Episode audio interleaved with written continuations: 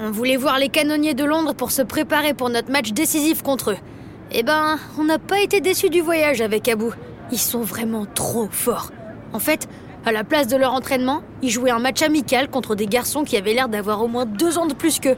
Et ils gagnaient déjà 5 buts à 1. En attaque, ils sont super vifs et rapides. Ils ratent jamais une passe. C'est toujours totalement précis et vers l'avant. Et en défense, j'en parle même pas. Enfin si, je veux en parler. Ils sont carrément intraitables. Même quand ils se font dribbler, ils s'accrochent. Ils se battent pour reprendre leur place. On dirait un triple mur. Pour le percer, faut s'y reprendre à quatre fois. C'est clair, on allait se faire détruire. Leur joueur qui m'a le plus impressionné, c'est leur capitaine, Liam. Il a l'air tellement facile sur le terrain. Il a passé tout le match à replacer ses partenaires avec des gestes de la main et des petits mots en anglais. J'ai pas compris grand chose, mais il avait vraiment l'air de savoir ce qu'il faisait. C'était officiel, je le détestais. C'est peut-être ça la clé pour les battre en fait. Être en colère contre eux, les considérer comme nos pires ennemis et aller chercher encore plus de motivation dans une sale rancœur. Avant de rentrer rejoindre le reste de notre équipe, Abou m'a proposé d'aller admirer le stade de Wembley. C'est un peu le temple du foot, ça se rate pas.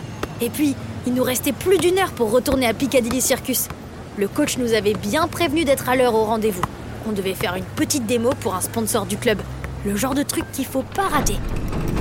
Franchement, ça valait le coup de voir un tel stade. Je suis peut-être de parti pris si je dis que le Parc des Princes, c'est le plus beau stade du monde. Forcément, c'est notre deuxième maison. Mais Wembley, c'est quand même la grande classe. Par contre, on avait carrément mal calculé notre coup pour rentrer. On s'est retrouvé complètement coincé à la station de métro. Il y avait une alerte à la bombe, donc tous les trains étaient arrêtés. Le prochain était dans deux heures, et à pied, on en avait pour au moins le double. C'était sûr, le coach allait nous défoncer. Il était même capable de nous suspendre pour le prochain match. Forcément, avec Abou, on était en colère. Ça arrive pas souvent, mais on s'est carrément mis à se hurler dessus. Je lui en voulais d'avoir proposé ce détour pour voir Wembley. Et il était furax que je lui ai proposé d'aller regarder l'entraînement des canonniers. Et tout ça pour rien, puisqu'on n'avait même pas trouvé la moindre idée pour les battre. Et là, alors qu'on pensait être perdu, qu'on se criait dessus comme deux gros idiots, on a entendu une voix amicale. En français. Juste un Vous avez besoin d'aide, les gars qui nous a scotchés. C'était Liam, le capitaine des canonniers. Le truc le plus dingue, c'était pas qu'il parle aussi bien français que nous, c'était qu'il savait qui on était.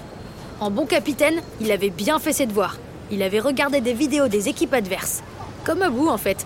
Et s'il parlait français, c'était pas bien compliqué non plus. Sa mère était française, tout bêtement. Il était excellent sur un terrain. Et en plus, il était malin. Il a tout de suite compris le problème qu'on avait. Si on rentrait pas tout de suite pour la démonstration de la PSG Academy, le coach allait nous hurler dessus. Et peut-être même nous suspendre.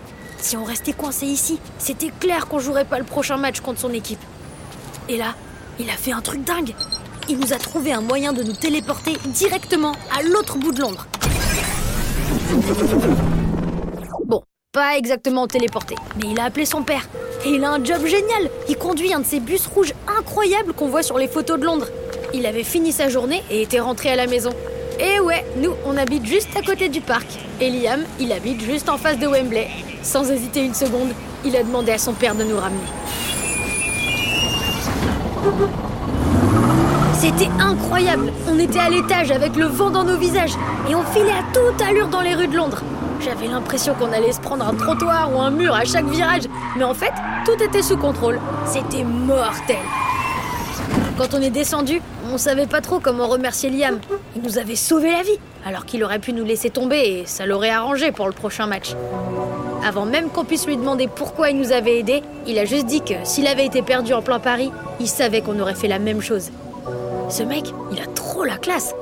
Et je sais pas si je le déteste ou si je le respecte pour ça.